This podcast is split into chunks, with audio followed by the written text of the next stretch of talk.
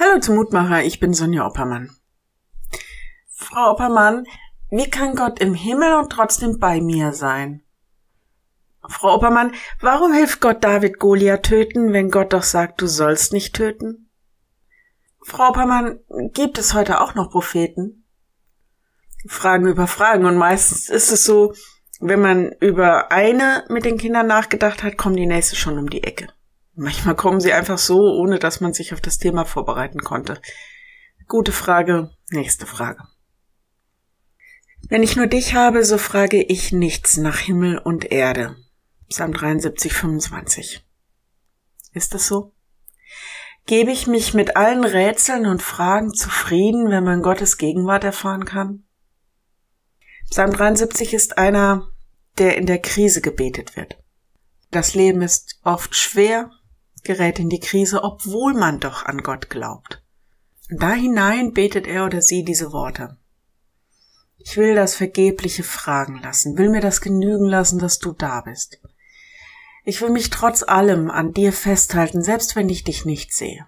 Ich will aufhören mit meinen Wünschen und nicht mehr nach Himmel und Erde fragen und es mir einfach genügen lassen, dass ich bei dir sein darf. Gott nahe zu sein ist mein Glück. Das reicht mir schon. Dürfen wir zufrieden ja, glücklich sein, dass wir niemals von Gott verlassen sind? Der Lehrtext heute ist eines der mir wertvollsten Worte der Bibel.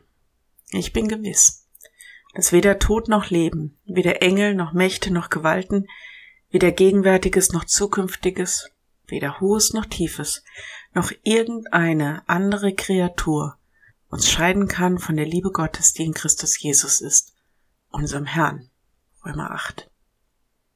Ich lade dich ein, noch mit mir zu beten. Lieber Herr, du kennst unsere Fragen, unsere Rätsel und weißt, was uns umtreibt.